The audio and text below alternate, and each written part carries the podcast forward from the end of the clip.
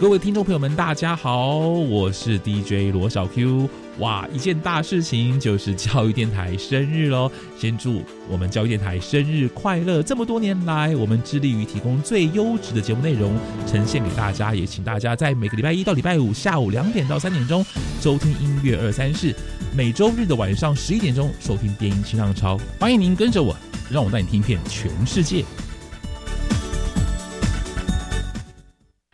灾总动员防灾校园大会师活动又来喽！四月十九到二十号在台北车站扩大举办，现场有各校防灾教育成果、降雨廊道、地震体验车、密室逃脱、VR 等好玩又有趣的防灾体验活动，还可以自己动手做防灾道具哦！参加活动就有机会获得高阶智慧型手机等大奖哦！赶快上 FB 搜寻“校园防灾花露米”报名。以上广告是由教育部提供。养育子女就像一场爱的接力赛，路途中会需要别人支持的时候，现在有群孩子正等待着家庭接棒照顾。我是修杰楷，邀请您打开家门，让爱住进来，帮助他平安健康走过这一段。家福基金会寄养家庭招募专线：零八零零零七八五八五。大家好。我们是 The Wanted 寻人启事。您现在收听的是国立教育广播电台。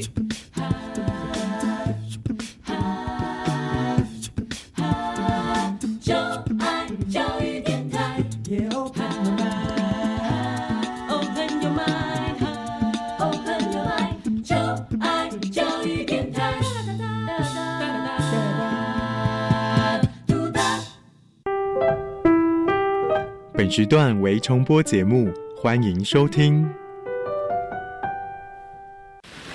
为什么海水是咸的？好奇。原来彩虹不只有七种颜色。观察。我对于气候变迁的议题很感兴趣，想要多多了解。探索。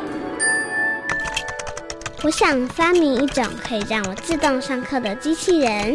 创意。小发现，小发现，小发现，小发现，小发现，小发现，大科学。小猪姐姐制作主持。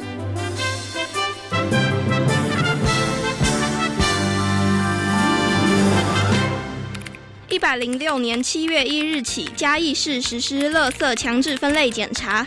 嘉义市政府环境保护局会检查市民朋友排出垃圾袋内是否有资源回收物或厨余，经发现夹杂资源回收物或厨余，会请市民朋友吸回分类完成，才可以丢至垃圾车。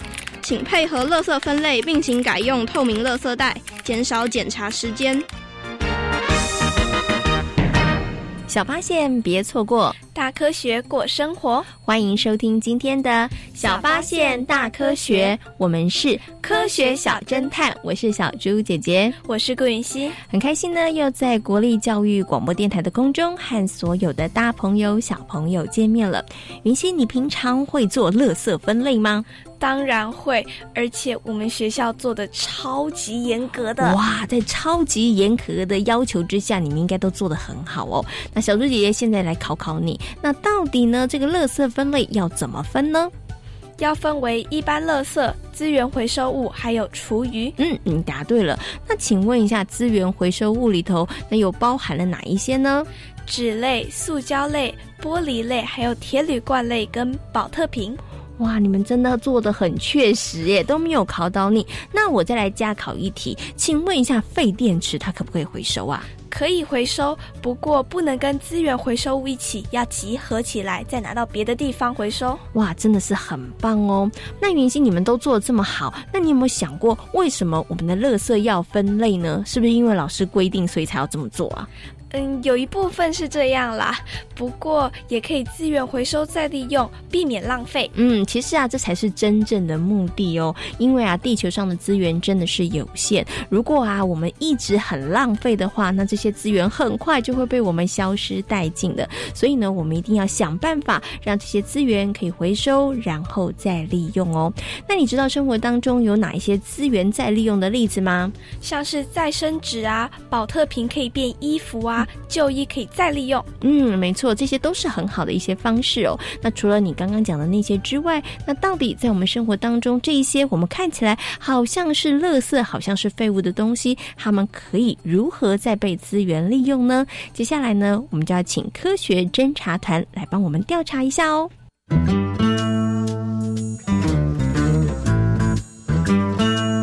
有问题我调查，追答案一级棒。科学侦查团，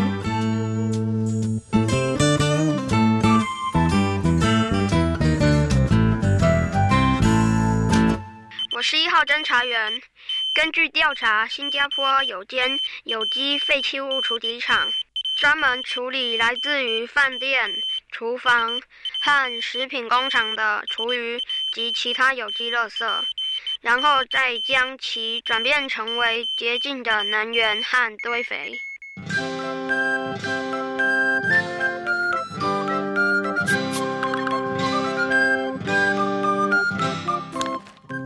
你怎么又把厨余丢进垃圾袋里呀？哎呦，厨余分开处理很麻烦的，更何况我不太支持厨余回收的做法。为什么啊？哎，你想想看。这些厨余收集起来，然后拿去喂养猪只，猪吃不好，身体健康不好，最后人们又把这些身体状况不佳的猪吃进肚子里，这不是恶性循环吗？嗯，你这么说好像有点道理。不过厨余并不是全进到猪只的肚子里哦。哎，那厨余还有什么用途啊？利用生物甲烷化过程中的细菌分解作用。厨余可以变成堆肥，而且还会产生甲烷气体。我知道堆肥的作用，但是那个甲烷有什么作用啊？嗯，把甲烷气体收集起来，就能作为大型燃气引擎发电时的燃料。这么一来，不仅节省能源，还能够解决厨余垃圾呢。听你这么一说，我发现厨余能发挥的用途还真不少哎。没错，所以厨余别再乱丢了，它们可是宝呢。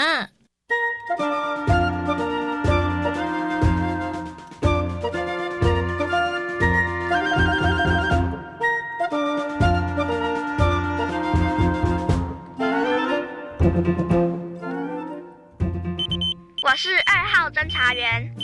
苏格兰每天的尿布使用量高达四十五万片。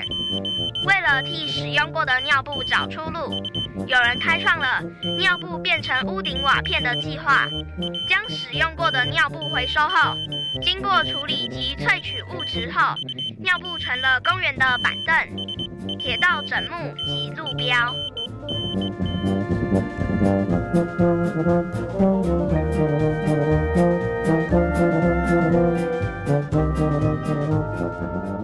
真希望我们也有这样的设计。哦，什么设计呀？尿布瓦片、尿布板凳和尿布路标。啊？你到底在讲什么啊？我怎么搞得一头雾水的？因为啊，小 baby 使用的尿片量非常的惊人，累积起来的垃圾量也不少。于是啊，就有人动脑筋，把这些尿布垃圾变成了有用的商品。可是。尿布上头挺不干净的，别担心，所有回收的尿布都会经过灭菌和去除秽物的处理，然后啊再加以利用。像苏格兰就从尿布内的塑胶原料以及赛璐璐，然后制成了公园的板凳以及路标。哇塞，这也太酷了吧！在墨西哥啊，还有人把尿布变成了屋顶瓦片哦。那美国人呢，则是把尿布变成了家具填充物，真的很厉害耶。不过你刚刚提到的都是尿布的再利用，难道没有人想到可以让尿布重复利用吗？当然有啊，在英国的父母啊，就使用可以分成尿布套以及尿布的尿布。尿布套可以重复的使用，而尿布啊，可以用来堆肥或者是直接冲掉。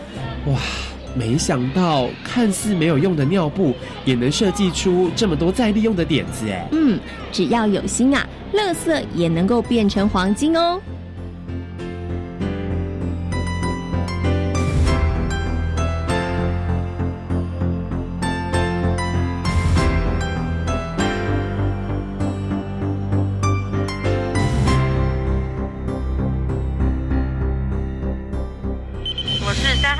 约，根据统计，台湾一年大约回收九点九万公吨保特瓶容器，平均约八只保特瓶就可以制成一件球衣。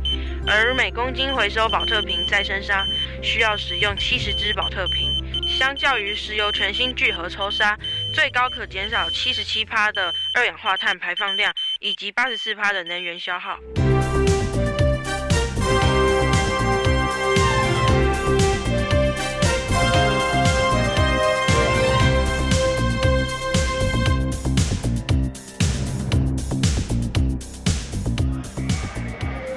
这场球赛啊，真是太精彩了。没错，不过我觉得他们的球衣更酷哦。嗯，为什么啊？因为那些球衣是利用回收的保特瓶制作的。这怎么可能啊？保特瓶是塑胶哎，衣服是棉纤维。回收的保特瓶经过加工，被剪成小片状后磨成纤维状。然后再与聚酯纤维以及纺纱混合，就可以拿来做衣服喽。哇塞，这么厉害啊！一公斤的保特瓶再生纱大约需要七十个保特瓶，而一公斤的再生纱可以制作八百一十公克的毛毯以及两百六十公克的成人 T 恤哦。哇，这么说来，保特瓶千万不能乱丢喽。没错。搞不好你穿的衣服就是保特瓶回收制成的呢。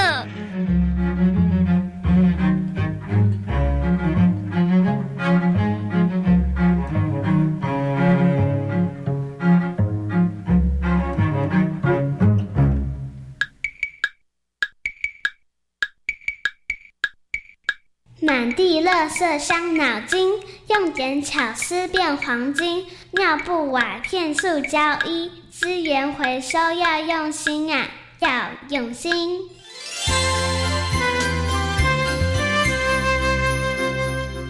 小猪姐姐，我觉得尿布可以变瓦片，那实在太强了。我也觉得真的是好厉害哦。所以呢，这一些科学家们呢，我觉得大家真的都是绞尽脑汁哦，希望呢把这些大家认为是废弃物、是垃圾的东西，想尽办法呢，让他们可以呢再发挥一些功能，然后在我们生活当中成为其他的物品哦。这么一来呢，我们的资源就可以呢真的是生生不息，然后循环的利用哦。所以呢，资源。回收其实是真的非常非常重要的。那我们刚刚呢提到了几个，嗯，在生活当中呢，真的是资源回收很棒的例子，包括了像刚刚云溪讲的这个尿布瓦片，然后还有呢就是保特瓶的衣服，然后呢还有利用厨余可以来发电哦。那云溪小多姐姐想问你哦，你会不会特别去购买那些它可能标明了它是资源回收再利用的商品呢？会啊，而且我最常用的就是再生纸，因为我觉得再生纸跟一般的纸没什么差别啊，都可以用。嗯，没错，小猪姐姐也是哎。我觉得呢，在购买商品的时候呢，如果是这个资源回收再利用的商品呢，小猪姐姐有的时候会特别想去购买，因为呢，我觉得你也是花了很多人的创意、很多人的心血，才能够把垃圾变黄金哦，是真的非常非常的厉害哦。那云溪，你觉得是不是所有的物品都能够回收再利用呢？应该不是吧？嗯，没错。那如果呢，物品要回收再利用的时候，有哪些需要注意的事情呢？像保特瓶要洗干净才可以丢，所以你每一次都有洗干净吗？有，如果没洗干净的话会被骂的。所以你的学校真的执行的非常非常的严格哦。那除了刚刚云溪讲到的之外呢，那么在物品回收的时候，我们又应该要做到哪些事情呢？马上呢就进行今天节目当中的科学库档案，为大家邀请到了新北市环境教育辅导团的辅导老师小虎哥哥来告诉大家资源回收的重要，以及呢在资源回收的过程当中有哪一些是我们要特别注意的事情哦。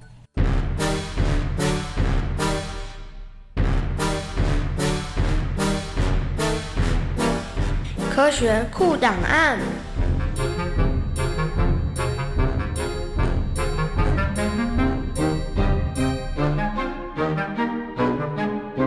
在今天的科学库档案的单元当中呢，要跟所有的大朋友、小朋友呢，来好好讨论一下资源回收的问题。那么，为大家邀请到了新北市环境教育辅导团的辅导老师小虎哥哥呢，来到节目当中呢，跟所有的大朋友、小朋友一起讨论这个话题。Hello，小虎哥哥你好，大家好，请问小虎哥哥，你平常有做资源回收吗？有这个，我们都做的很彻底。那请问一下，小虎哥哥，你会不会有的时候觉得做资源回收好辛苦哦？其实不会啦，因为我们已经内化成我们的习惯了。嗯，哦，所以你反而不做，你会觉得不太不太对劲，会怪怪的，会有一点觉得对不起地球的感 觉。对对对。好，那我们接下来请问一下小虎哥哥，那到底为什么资源回收很重要呢？其实，在学校里头，或是我们在很多的报章杂志里头，都常常提到这件事情。为什么资源回收很重要呢？我相信这个答案应该大家都知道啦，因为第一个我们可以减少能源啊，再来减少污染，我们可以保护我们的环境，再来这些废弃物它可以转换成资源，转换成黄金，好，我们可以达到资源永续永续利用的目的。那另外呢，它有经济效益嘛，所以其实。啊，资源回收是很多很多优点的，嗯，所以它其实好处非常多啦。对，它既可以减少这个资源的浪费，同时呢，有些这个资源回收之后再利用呢，其实它反而创造了另外一个商机哈。所以呢，就多方的鼓励大家要做资源回收。好，我们知道可以回收的东西呢，包括了纸张，包括了瓶罐，对不对？哈，然后像这个呃废电池也有特殊要这个回收的这个管道哈。它另外还有一个我觉得很特别的就是厨余。嗯，所以呢，我想接下来请这个小虎哥哥来告诉大家，哎，这个厨余回收哦，它到底可以做什么样的用途？然后它对于垃圾处理上来讲有什么样的帮助？因为厨余真的没办法再去，比如说变成是食物啦，对不对？所以厨余回收它到底可以做什么样子的利用呢？我们厨余回收啊，第一个可以让我们的垃圾比较干爽，好不会湿黏发臭，减少这些清洁队员在处理垃圾时候的一些困扰。那另外很重要的是，因为这些。里面有水分，所以呢，我们在烧的时候，它就会降低温度。那我们把它特别拿起来以后，我们可以怎样？我们可以延长焚化炉的寿命，好，所以是非常重要的。那另外呢，在台湾，其实大部分像大家知道的喂猪，然后我们会给一些民间的堆肥厂去做处理，变成堆肥。在有些学校，他们也会推广哦，我们的厨余，我们就自己来解决。他们怎么解决呢？好，例如有。用蚯蚓来分解这些厨余，这些厨余就会产生堆肥，然后就用这些堆肥再来种菜。哦，所以我们叫做。引菜共生，蚯蚓跟菜哦有个共生这样子。嗯，OK，所以其实厨余听起来它其实蛮有用的耶，不是呢？小朋友想的啊，它就是一些不要吃的一些垃圾而已。它其实不只是有用啦，主要就是它可以保护我们的焚化厂，让它的寿命能够延长。嗯哼，所以小朋友千万不要想说，哎，那就把它丢一起好了，跟一般垃圾一起处理，这样反而呢，其实在处理的过程当中，它可能会造成我们的焚化厂呢，它的寿命会减短了。对，因为它处理的时候会比较麻烦。一点哈，好，那我们刚刚其实有提到这个厨余，对不对？那请问一下小虎哥哥哦，那平常我们刚刚有提到了纸啊、瓶罐啊、厨余，那这像这些可以资源回收的东西哦，我们要资源回收之前，是不是要先做好一些处理呢？第一个啊，我觉得就是我们要洗干净，好，因为洗干净，就像刚刚说的，我们比较不会造成清洁队员的一些麻烦，好，比较干净。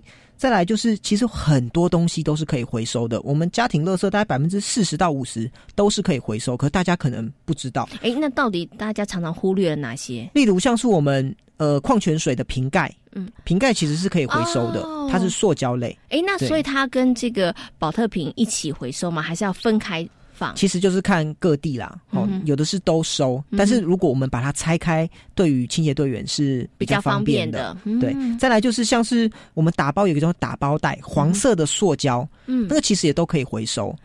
哦，所以它要分在哪里呢？分在塑胶类吗？塑胶类，但我们、我们一般就是一般类。那我会建议小朋友，哦，如果你有问题，你可以直接问你们的清洁队员，哦哦，他会跟你讲哪些可以回收，哪些不能回收。嗯，对，那比较不行的，我举个例子，就像是有有一些软塑胶，嗯我们那种 L 夹，透明的 L 夹，哦，他们就是不太收的，嗯哼是。那像这个透明的 L 夹，它是软塑胶不收，那我们就只能当一般垃圾处理了。对他们就会还是烧掉。原来呢，我们生活当中啊，可以资源回收的物品真的非常非常的多。像刚刚小虎哥哥提到了这个打包的黄色的袋子，打包袋，打包袋，小猪姐姐以前真的就把它当成垃圾，然后丢这个一般垃圾区了哈。那我下次就知道原来它是可以回收的哈。那小虎哥哥刚刚提了一个很棒的建议，就是小朋友其实也许下次可以有机会的话，问一下你们这个清洁队员叔叔伯伯，可以问他说，哎，这个东西可不可以回收哦？尽量呢要让我们生活当中可以再被利用的物品，他们有可以被再使用的机会哦。好，那我最后呢想请问一下小虎哥哥，就是呢，嗯，大家都知道台湾我们其实很推广这个资源回收，我们是不是真的做的很棒？是不是真的都没有需要去检讨的地方呢？其实呢，现在国中、国小在学校里头做的是非常好，但是其实呢，我们要再推广另外一个概念，嗯就是资源回收，它其实不是万能的。为什么？因为重点还是我们要源头的垃圾减量，要爱物惜物。简单的说，我们要少制造一些垃圾，而不是说哦，它可以回收，我们就尽量去制造垃圾。哦，哎，这个是很重要的观念呢。对因为像小朋友可能就觉得说，哦，那反正可以资源回收嘛，没有关系，它可以再利用，那我可以多买几瓶矿泉水，或或多买一些饮料。就举个例子，刚刚讲的最好，小朋友觉得，哎，我们知道喝完矿泉水要回收，嗯可是如果你自备环保杯，哇，这就更好了。好，所以其实资源回收我们已经到了一个做的还不错的地方，那我们应该要回头在更上层做得更好，就是我们要减要减少垃圾，要爱物惜物。嗯，OK，好，所以呢，当然大家在生活当中一定要做好资源回收的工作，但是呢，哎，我们要记得，如果你能够减少这个垃圾量的话对，那就更好了。对，这才是真正的源头。嗯，因为其实所有的这个可以回收的资源，包括我们刚刚讲的玻璃瓶啊、保特瓶啊，或者是说这个塑胶罐啊，其实它要再经过回收，它再经过处理，其实它又消耗了一些能源。对，而且也有很花人力。嗯，OK，好，所以小朋友，我们现在呢，除了的资源回收的工作要做好之外，更重要的就是小虎哥哥提醒大家的，我们一定要爱物喜物，好不好？能够尽量从我们生活当中减少垃圾的产生。我们从自备环保杯跟环保筷，还有购物袋开始。嗯，诶，其实这件事 真的不困难，小朋友只要把它放在你的包包里头，每天带出门就可以了哈。好，那今天呢也非常谢谢小虎哥哥呢，在空中跟所有的大朋友小朋友做这么精彩的分享，谢谢小虎哥哥。谢谢大家。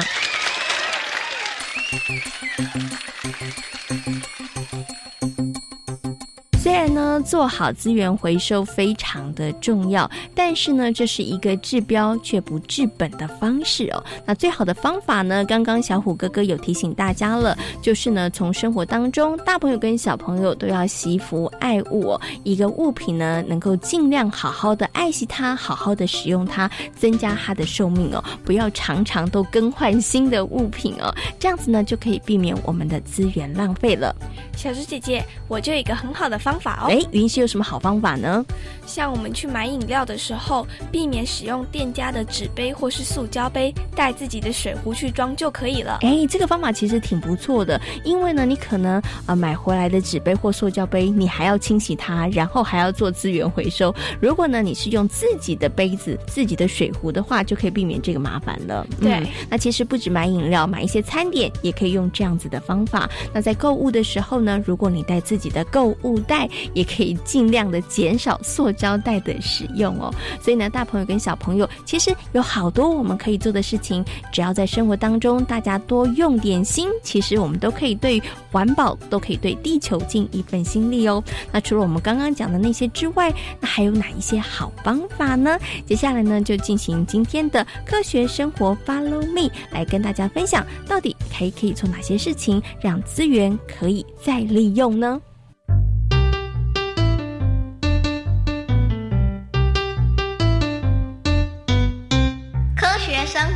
follow me.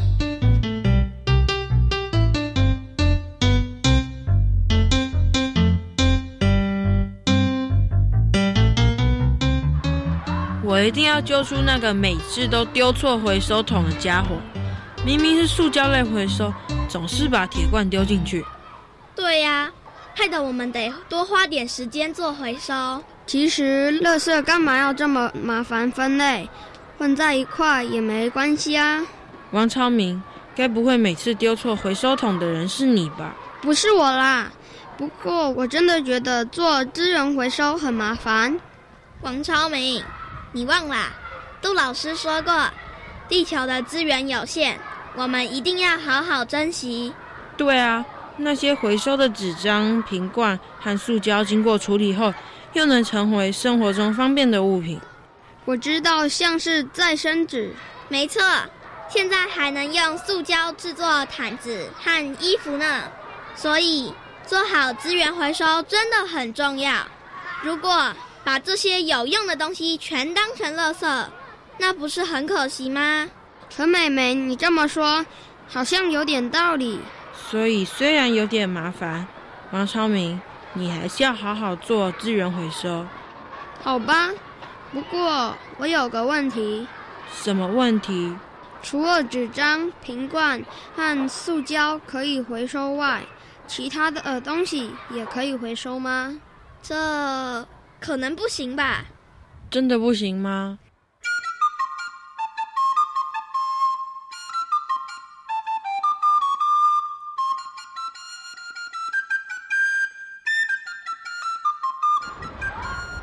张政委，你们的摊位看起来很热闹哦。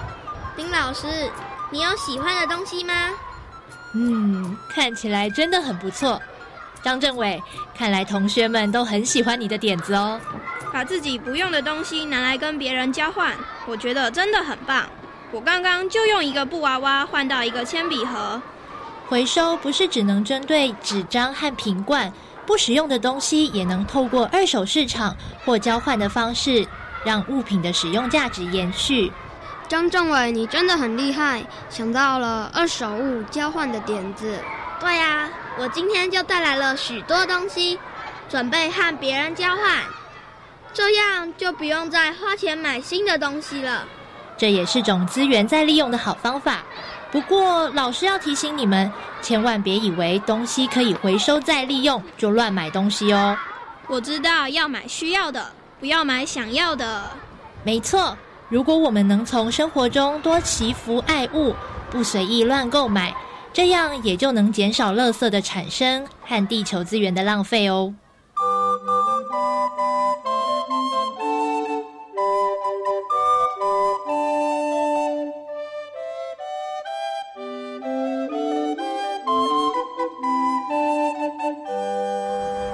张政委，你到底决定好了没？没问题，欢迎你的加入。你们两个人到底在讨论什么事？我们三个人决定组成爱护地球小组。爱护地球小组，你们要做什么？除了宣导资源回收的观念外，还要告诉大家爱惜物品的重要。也会举办二手物品交换活动。让大家家里的垃圾能再次变成有用的物品，听起来很不错耶！我觉得你们可以再加入一个项目。什么？提醒大家不要成为爱买一族。有道理耶！少买东西也是珍惜地球资源的好方法。看起来许芳玲也有成为爱护地球小组成员的潜力哦。你想加入我们的行列吗？没问题。太好了！爱护地球四超人准备大展身手了，加油！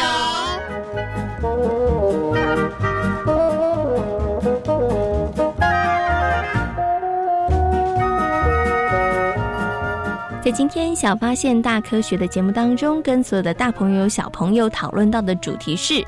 资源再生，嗯，资源回收再利用这件事情真的非常非常的重要，因为呢，地球上的资源是很有限的。如果呢，大家没有做好资源回收再利用的话，很快的，我们可能就会面临到没有资源可以使用的状况喽。